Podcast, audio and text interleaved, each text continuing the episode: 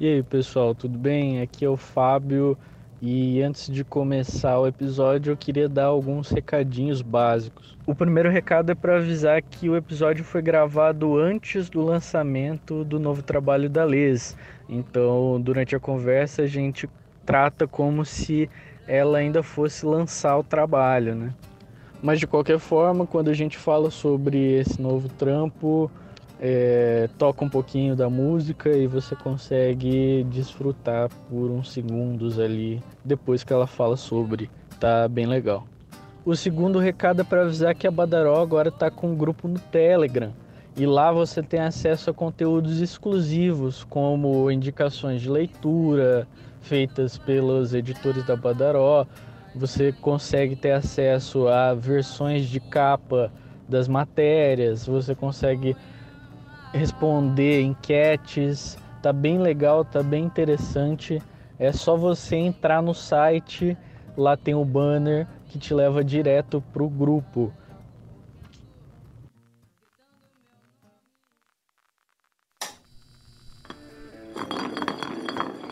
Hã?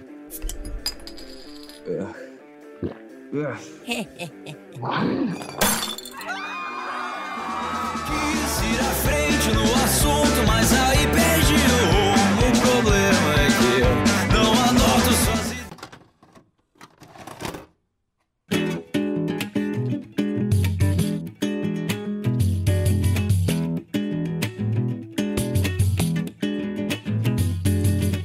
Na hora que a tiazinha fechar o bar,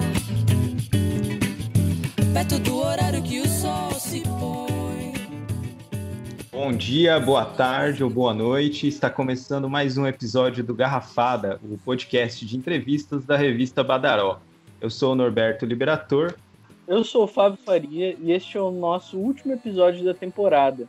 E para fechar com chave de ouro, trouxemos aqui uma artista talentosíssima, canta muito, toca muito, faz uns quadros, produz seus clipes. Ela, Letícia Suco, mais conhecida como Les. E aí, Les, tudo bem? Prazer ter você aqui com a gente. Oi, Fabinho, tudo bem? É um prazer estar aqui e poder habitar esse espaço virtual com vocês. É, bom dia, boa tarde, boa noite para você também, Norberto. Nós. É, para começar, cara, eu quero falar sobre os seus primeiros passos dentro da música. Tipo assim, eu lembro que lá pelo começo de 2016 a gente já se falava e você fazia faculdade de música e já esboçava alguns singles, fazia umas músicas mais voz e violão e tal. Essa vontade de produzir veio antes desse período aí ou como que foi? Como que surgiu isso? É muito doido, porque, na verdade, a minha vontade de produzir saiu antes da minha vontade de ser cantora, de fato. Eu mudei para São Paulo é, para fazer faculdade de produção e, e fiz um, um, período de, de faculdade lá, tipo assim, é, estudei e tal, e a minha pira era ficar, tipo, no background mesmo, de de ser produtora, etc e tal. E aí acabou que, na verdade, era tudo só um, um, esboço mesmo, como você falou, porque depois as coisas é, mudaram de uma forma onde eu vi, me vi, tipo, sem poder fazer qualquer outra coisa que não fosse cantar e, e produzir ser algo mais secundário para mim hoje. Uhum. É, a faculdade ela tipo ajudou você a ter um conhecimento mais técnico do negócio então tipo uhum, menos sim. menos criativo e mais técnico né ah era uma faculdade um, um curso técnico né de produção musical e foi super interessante para as coisas que eu estou vivendo hoje por exemplo que hoje eu estou produzindo bem mais. É, tem muitas coisas que eu sei que eu conheço e eu devo ao curso que eu fiz. Então foi um esse período de 2016, 2017 foi assim é, bem crucial para minha vida de aprendizado e e de fato começar, né, num caminho onde me coloca no, nesse patamar que, que eu tô hoje como cantora já é, seguindo um, uma carreira mais sólida e é isso. E tipo isso veio, é, esse lance seu com a música, surgiu a partir de você ter começado o curso ou é uma coisa que vinha antes, você já meio que arranhava alguma coisa no violão antes ou tal?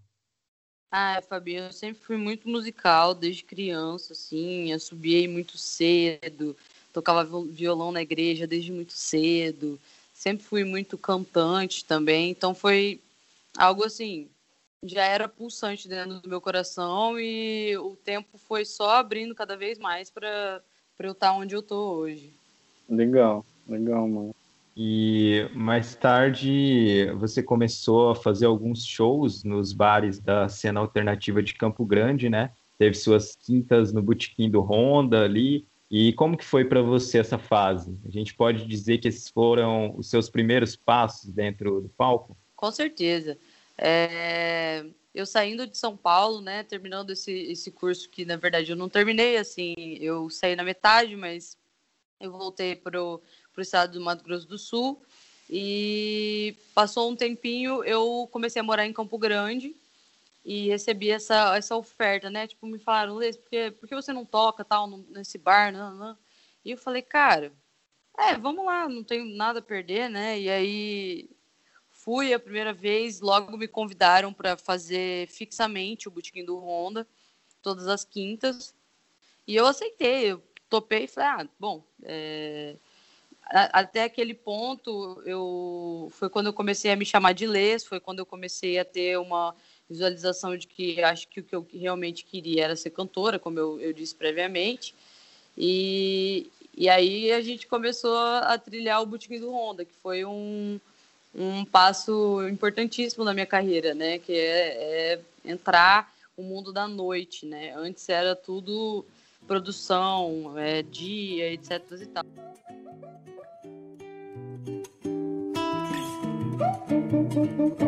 Ela é clássica e contemporânea. Sou hipnótico, hipnotizável. E cada passo dela nessa dança é um respiro meu entre as palavras. Eu ia falar, você estava falando sobre esse, essa parte da sua participação na, na, nas quinta-feiras, nas quintas-feiras ali no, no Honda e tal, nos seus primeiros shows. É, foi. O que, que, que você achou assim, tipo, antes você já produzia em casa suas músicas, né, e tudo mais, é, e aí foi basicamente a sua primeira experiência no palco, a gente pode dizer. E o que, que, que, você viu? O que, que você acha melhor? Você acha melhor? É, você acha como que é? Qual que é a experiência mais gratificante para você? Estar tá no palco ou produzir uma música mesmo, fazer algo mais de estúdio? É... Quando eu estive em São Paulo, eu comecei a compor.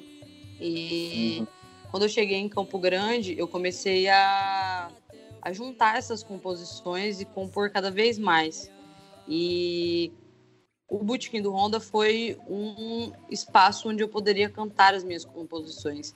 Era um, dos, um dos acordos que eu tinha feito era que eu pudesse tocar assim as, as minhas músicas e, e aí o que me abriu é, muitos olhos para saber que o que eu estava fazendo era de, de certa forma aceito e que essa insegurança toda que a gente tem de é, não saber se o que a gente faz é bom ou não, mas eu, e eu comecei a tocar nos shows as pessoas começaram a gostar, eu comecei a ter essa resposta do público que foi super incrível, assim. O Botequim do Honda foi meu primeiro contato com o palco. É... Eu não sabia como lidar com o público, assim, e era incrível, né? A noite é, ela é é uma faca, né? Então, é, eu aprendi a lidar com bêbado, aprendi a lidar com todas essas situações que os músicos da noite é, têm que, tem que lidar e tudo isso me impulsionou muito para poder começar a trilhar os meus projetos autorais de fato, né? Quando estava no no Bootkin do Honda na noite só, eu não tinha muito uma visualização de fazer um projeto meu, é, de começar a juntar as minhas composições. E aí, quando eu cheguei em um ano fazendo as quintas-feiras é, no Botequim, eu, eu me olhei e falei, cara, agora é uma hora que eu preciso tomar uma decisão. E foi quando eu resolvi começar a produzir as músicas mesmo. Começar a fazer elas de fato, sabe? É, eu ia falar, eu falar justamente disso, porque a partir dali, desse momento, eu vi que você começou a investir mais é, no, na sua carreira autoral também, né? Depois que o, a quinta no, no Honda lá ficou bem bem frequentado, você começou a, a, a partir mais para essa pegada autoral. É, eu lembro eu lembro do seu do, da criação do seu EP e também lembro que tipo nesse período autoral seu também foi essa você fez aquele show na Brava que foi um dos últimos shows da Brava né e lotou. É, eu quero saber como foi para você esse começo de divulgação e distribuição do seu som autoral porque uma coisa era você tocar ali no bar, eu acredito, né? Uhum. E aí depois você Sim. começou a trilhar a sua carreira. Como foi essa essa mudança pro tipo você pegar e divulgar o seu trampo autoral mesmo, entendeu? Foi desafiador? Quem estava contigo também nessa empreitada aí? Quando eu terminei esse um ano de bootkin, eu encontrei o Chris Haikai, ex-integrante do Curimba, e, uhum. e, ele queria me ajudar a produzir. Então eu falei, cara, então beleza, vamos produzir. E a gente produziu um álbum de estúdio. E durante a minha experiência de estúdio, eu conheci o Tom, Tom Alves, é, o Alex Cavalieri, né, tecladista do bando Velho Jack. E uhum. a gente começou a, a criar esse, essa ligação. E é, eles me apresentaram a Três Sons, que era uma produtora que estava precisando de artistas, estavam procurando tal. E aí eu logo me alinhei com a Três Sons, que foi um impulsionamento gigantesco assim na minha carreira, porque comecei a, a, a ver onde eu poderia chegar, como chegar principalmente. E, e foi nesse momento que comecei a investir mais de fato assim na, na carreira autoral. É, passamos um, um ano aí juntos nessa parceria e fizemos shows muito interessantes. É, esse show da Brava mesmo que você mencionou.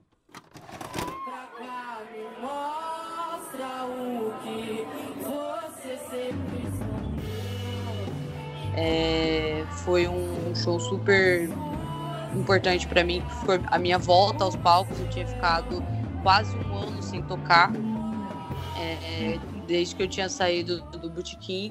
Passei todo esse tempo só produzindo, só confabulando, só pensando. E aí, para voltar, né, quando foi esse show da Brava, que a gente lotou a Brava, primeira vez que a Brava foi lotada e etc. É, foi uma noite super importante para mim, de tipo entender o meu lugar, saber quem eu realmente sou, sabe? É, como artista, qual era o meu valor aqui em Campo Grande. É, depois disso, é, comecei a fazer vários shows, fizemos shows é, no Reviva 14 aqui, no, fiz show lá na, na cidade do Natal. É, aí, daí para frente foi tipo assim, vários shows é, se acumulando e, e, foi coisa mais linda, assim. Foi, foi rolando real de uma forma super interessante. Você, você participou do, do Estúdio Livre também, né? Você foi para lá. É, no, é, no final desse ano aí foi, foi essa experiência também muito legal de poder gravar um show ao vivo e ter um DVD, né? Entre aspas, assim. Foi super uhum. incrível, assim.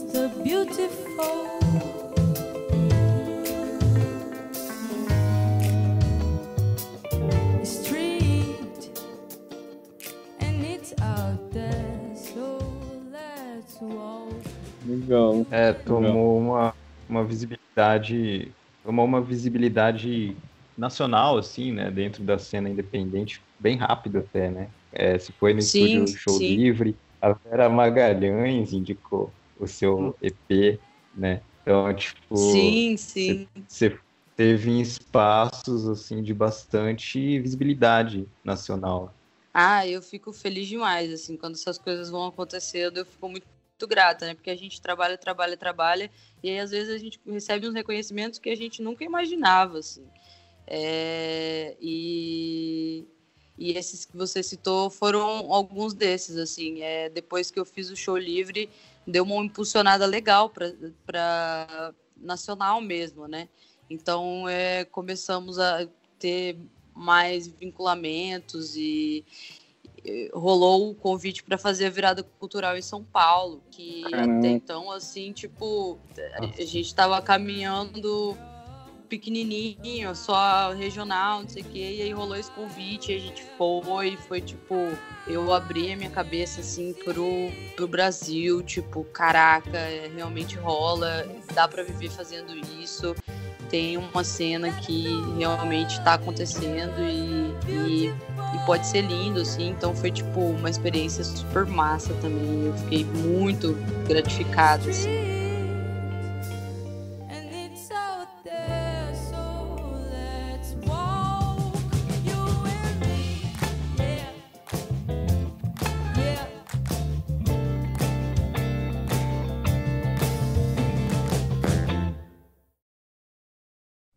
Acho muito legal esse você ter participado da virada cultural. Você conheceu bastante gente lá, bastante Nossa, gente do, bastante da cena gente. nacional.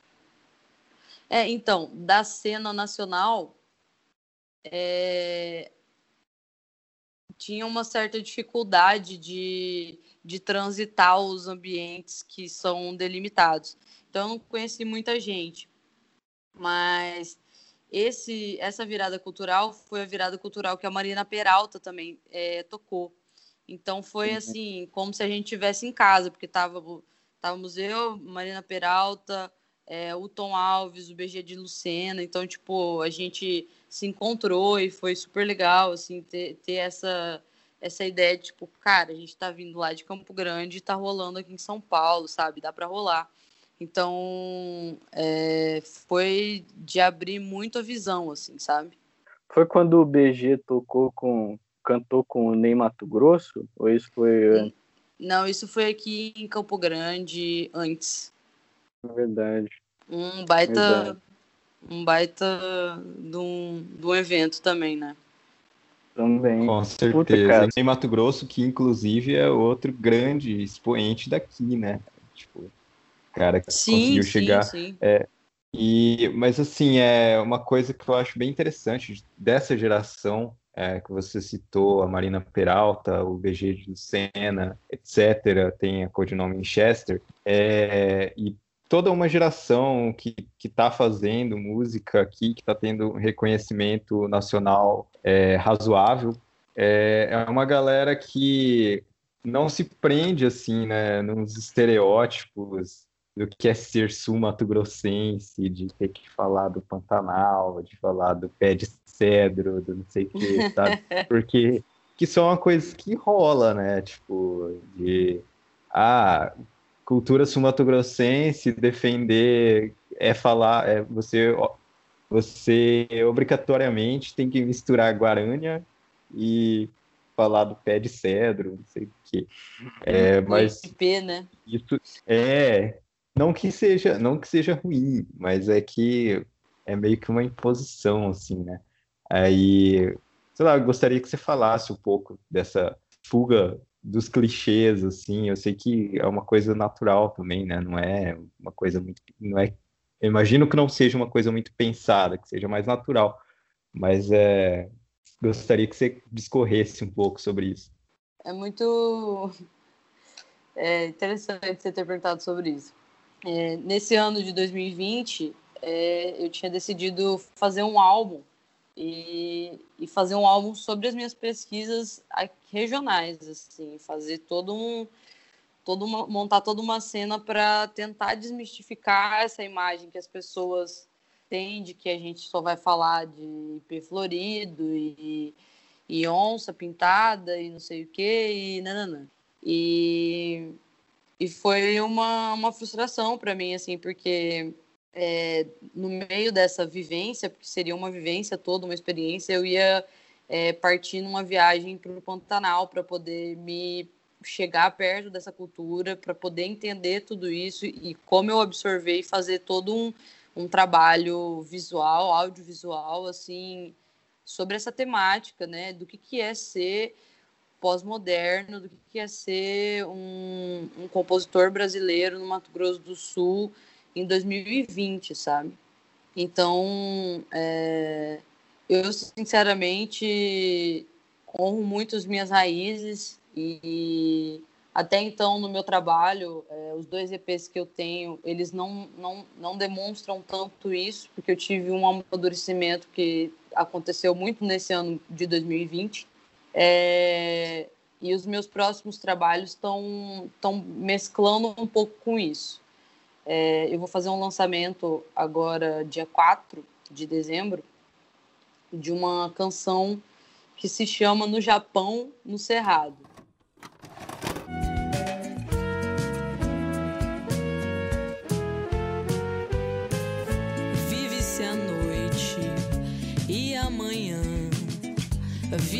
Dia e tudo de novo. O sol sozinho trabalha dobrado. No Japão, no cerrado. É tudo da mesma um pouco cor. sobre isso já, já traz um pouco dessa pauta, né, de ser do centro-oeste do Brasil e Regional, é, já é, já é uma, uma coisa um pouco diferente do que eu fazia até então. Eu seguia algumas linhas, é, uma pegada, não sei, assim, é, nunca tive muito a pira regional e durante esse ano de 2020 eu tive muito a pira regional, assim. E, e quis me conectar com isso bastante, e tenho me conectado com isso bastante. Isso tem transparecido nas minhas composições, em todo o meu trabalho artístico. E na sexta-feira que vem é, eu trago é, uma, um, um videoclipe e uma canção nova aí para o mundo, é, usando um pouco desse, dessa bagagem que é ser pós-moderno e estar no Mato Grosso do Sul, e ser mulher, e ser artista, e, enfim, Uhum. as adversidades e, e, o que, e o que vem junto. Eu vou falar sobre, já que a gente está falando do seu processo produtivo, eu ia perguntar sobre as suas referências. No ano passado você lançou o seu EP, o Entre Eu e o Incerto, com quatro faixas que misturam várias escolas musicais, o índio, o samba, além e também além das músicas autorais, você também costuma tocar bastante covers de artistas variados, né, de estilos variados. Uhum. É, você sempre buscou por referências variadas ou foi algo que cresceu com o tempo? E além disso, quais são as referências que você buscou? Assim, o que, que você mais ouve? Então, é, acho que é um amadurecimento que vem, assim como toda a minha jornada, eu fui me abrindo, a parte musical e as minhas referências se abriram muito também. É, hoje eu, eu me sinto muito próxima das minhas referências, eu, eu, eu bebo muito nelas, eu passo dias mergulhando assim para poder trazer quem eu sou na música assim com, com uma base forte. Tem toda a escola tropicalista que é um, um, uma referência é, até óbvia para mim, assim, como artista brasileiro, acho que é difícil você fugir disso, né? Uhum. É, toda a música popular brasileira acho que é uma escola mesmo, sabe? É, eu cada dia que passa eu falo, ah, hoje eu vou dar uma pirada em samba, e você cai num Adoniran Barbosa, você vai para um Cartola, você tem toda a pira, aí ah, hoje é, eu tô afim de ouvir um, um de Mello, um de Mello é uma grande referência para mim, é, com toda a jornada musical dele também. E, Uhum. Então, tipo, é uma. É de um gigantismo é, mu- muito abrangente, sabe? As minhas referências são muito abrangentes. É, Cada dia eu dou um mergulho diferente. Eu, Eu- tenho escutado bastante Jorge Maltner, assim, eu acho que é interessante ressaltar Nossa, aqui. A Nelisa Assunção também, que é muito forte para mim.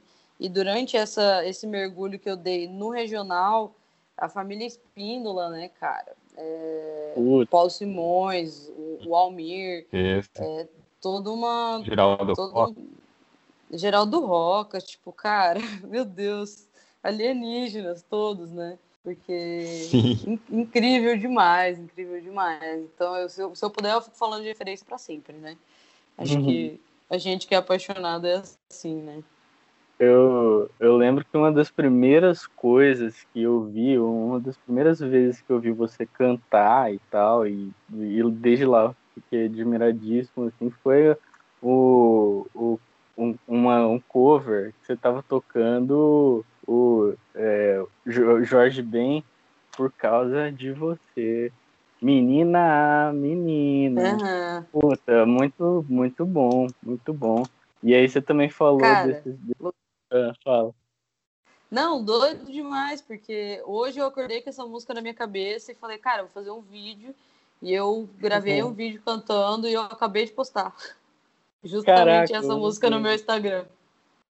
Puta, eu acho que Ô, foi o louco. primeiro vídeo. o primeiro vídeo que eu vi. O primeiro vídeo que eu vi você tocando. Você sabe, você tá ligado desse vídeo, né? Não, eu tô ligado, tô ligado. Massa É, demais. né? Pode. Adorava. Aham. Massa aí, demais. energia, Quem hein? quiser, dá uma escutada lá no Instagram. Sim, puta, uma puta É diversão. Assim, quando, quando você toca o, é, o Jorge Ben, você também, quando você toca Tigresa do Caetano, sempre eu acho muito massa. É isso que eu acho foda também, porque os covers, a sua voz é interessante também para qualquer cover, assim, para algumas músicas pega muito Tá. bem, cara. E dá uma identidade diferente, né, pra música, assim. né? Eu acho bem legal também. Sim, As, sim. as covers, as versões. Ah, é a digestão, né? Eu gosto de falar sobre isso como uma digestão. É como se a gente engole e aí solta outra coisa, entendeu? É, Uhum. é necessário É, o- é que meio- seja absorvido. aquela eu, eu analogia. absorvo, assim. Sim.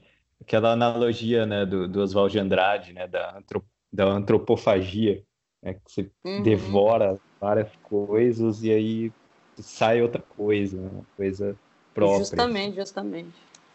Literalmente isso. Os estudos Uhum. apontam justamente isso aí mesmo.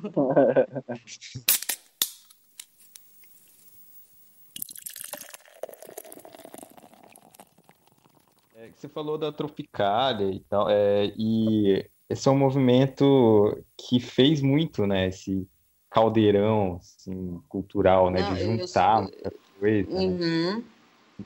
Então, e também o Mangue Beat depois também faz isso, né? E aí quando você falou do dessa nova fase, vamos dizer assim, em que você busca unir é, a arte pós-moderna com esse regional, é, eu lembrei Uhum. exatamente desses movimentos, né? E aí você citou, inclusive, a Tropicália. Você acha que seria algo análogo, assim, mais ou menos nessa mesma vibe da Tropicália, do Mangue Beat, assim? Cara, Misturar eu gosto tudo. de sonhar que sim, né? Eu gosto de sonhar que sim. É, Mas é uma pira assim, meio 2001 dos Mutantes, né? Tem Aquela, aquela fita de. Porque existe um, um grande, uma grande questão, né? Sobre, tipo, o que, que é ser caipira, o que, que é estar aqui, né? E como existe uma, um preconceito muito grande nacional com a música caipira e, e é, a gente pode falar sobre tudo que acabou acontecendo depois com o sertanejo universitário e como é aceito hoje. Então você vê, tipo, antes era uma rejeição e agora tem uma grande aceitação. Então, é, nessa nova fase minha de trabalho que eu procuro é, traçar, eu vou estar tá falando muito sobre isso, vou estar tá batendo nessa tecla de, de o quanto é interessante, né, o, a, as movimentações nacionais sobre a música brasileira.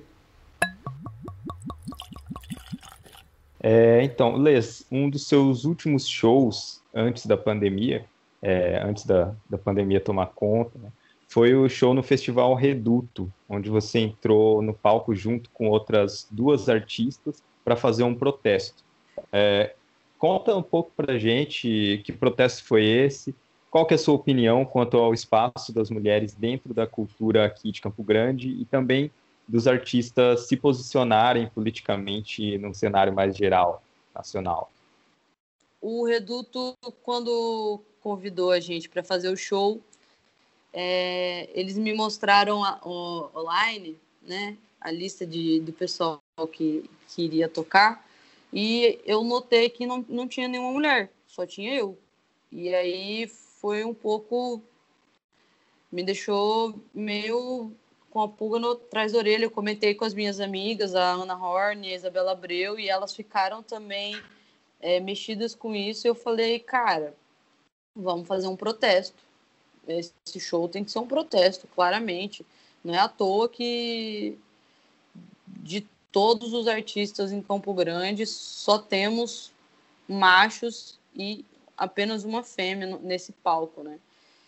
E, e fizemos o protesto e, e foi é, foi intenso, assim, foi bem intenso. É, visualmente, para explicar para quem está ouvindo, é, subi eu e dois panos é, no palco, é, escondendo a banda, e essas duas amigas minhas, artistas visuais, pintaram, né, nesses panos gigantes, assim, até quando a última mulher no palco.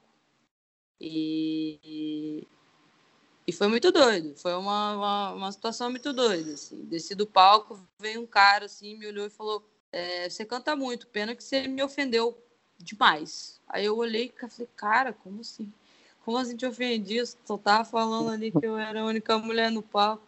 Aí ele, não me ofendeu, não sei o quê. E aí foi, foi uma situação, assim, a gente tomou um baque que me fez assim questionar tudo, mas assim, logo depois falei, cara, é isso mesmo, é isso mesmo que essa situação vai, vai fazer com você. Você tem que fazer os outros se questionarem e, segue uhum. o baile, parceira. E... se tá incomodando. E se, se tá, tá incomodando, incomodando né? tá certo. É, justamente, tipo, na hora eu fiquei, tipo, muito incomodada por ter ficado incomodada também, sabe? Com essa, uhum. essa resposta, assim. Foi, foi bem um misto de sentimentos. Eu lembro de ter acordado no outro dia sem saber o que pensar, assim, sabe? Sem saber o que achar direito. Mas aí nada que uma boa absorção da, da situação não me trouxe a clareza de que, cara, é isso, né? Eu era a única mulher habitando um espaço que estava completamente recheado de homens. Então, hum. é, rolaria uma opressão e, e fazer o quê, né? Se ele se sentiu ofendido. Não tem muito o que fazer, né? Ah. E eu acho que essa situação dá uma, uma boa uma visualizada interessante do, de como é, de como funciona. É, eu gosto de acreditar que eu conheço várias mulheres que estão fazendo vários projetos super interessantes. É, Lily Black na área do rap, Carla Coronel, é, a Pilar também, que foi para São Paulo, mas estava fazendo o rolê aqui. São várias pessoas que, que são jovens e estão tentando, são várias mulheres que estão na busca e, e que é preciso que sejam vistas, sabe? Então, o, o que eu acabo meio que deixando aí para reflexão é para os contratantes mesmo, tipo, e aí, vocês vão contratar só homens mesmo? É, é isso que, que vocês querem, tipo, vamos fortalecer a cena, né? Porque existem muitas mulheres fazendo é, música, né? Estão na cena agora e ainda assim a procura não é tão alta quanto a dos homens, que é muito frustrante para a gente, né? Sim, não, não só na música também, mas na arte, em qualquer outro. É, qualquer outro lugar, né? É. E também esse, esse é um lance recorrente, né? Dos eventos focarem só em, em fazer uma line só com cara, né? Isso não é. Eu achei muito massa porque você fez isso. É, você fez isso no, no, no Reduto e além de ser uma experiência visual interessante, porque ninguém trouxe uma performance tipo as pessoas pintando lá em cima do palco junto com música, entendeu? Teve o protesto, né? Sim, Isso sim. Provocou a galera. É, é a, o objetivo era fazer uma é, um, uma cena audiovisual mesmo, sabe? É, Uhum, impactar de qualquer forma, assim, uma performance, justamente.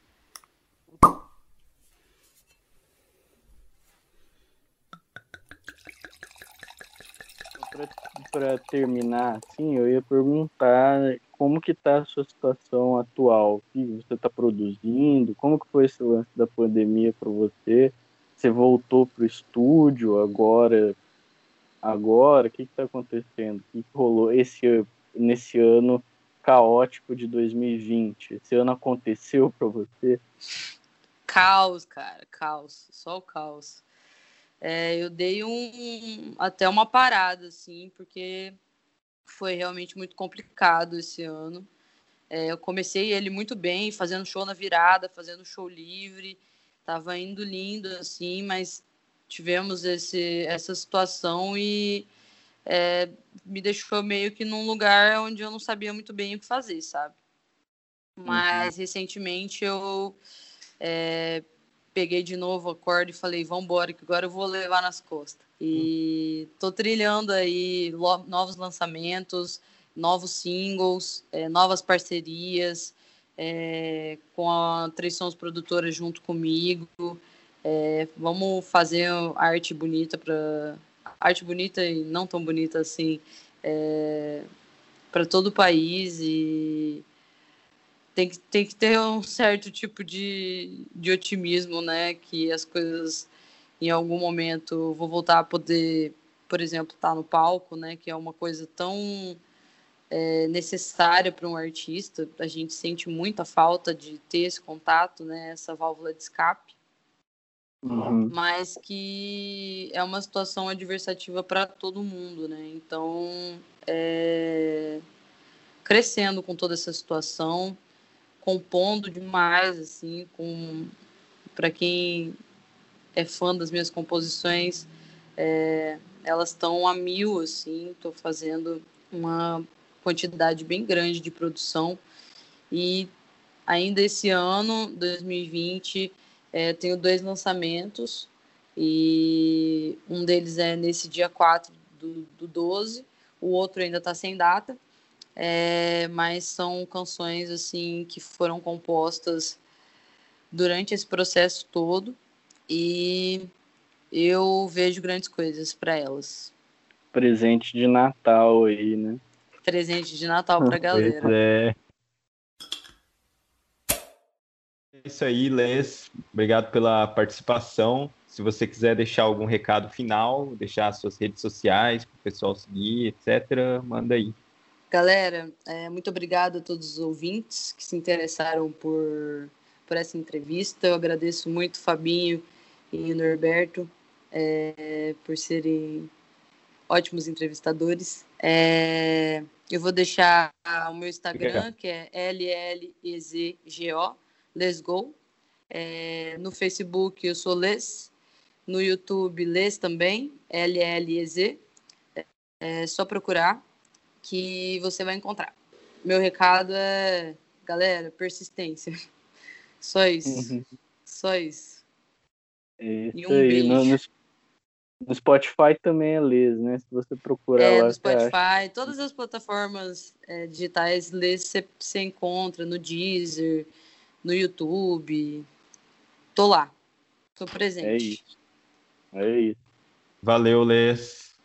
Muito valeu obrigado vocês, aí, gente. novamente. Muito obrigada. É nóis. É Então, nóis. Então é isso aí, pessoal. Antes de terminar, nós deixamos nosso agradecimento aos assinantes do PicPay, Eduarda Vargas, André Vilela Pereira, Luana Balheiro Cosme, Wayne César Freitas Pinto, eh, João Pedro Neres Rodrigues, Paulo César Batista Nunes, Gabriel Correia, Daniel Leite, Patrícia Cabreira. Lembrando que você pode contribuir com o projeto e se quiser aparecer no próximo programa, não deixe de dar uma passada lá no nosso PicPay. picpay.m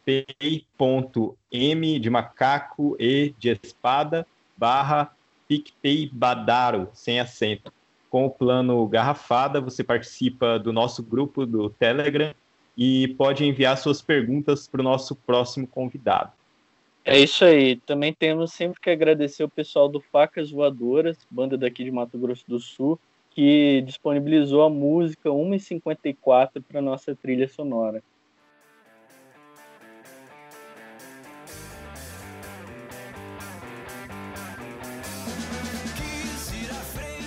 Este foi mais um episódio do Garrafada, podcast da revista Badaró, editado por Guilherme Correia e com a produção de Adrian Albuquerque. Não esqueçam de seguir as redes sociais da revista Badaró, arroba revista Badaró, sem acento no O. Aquele abraço, fique em casa e até a próxima temporada.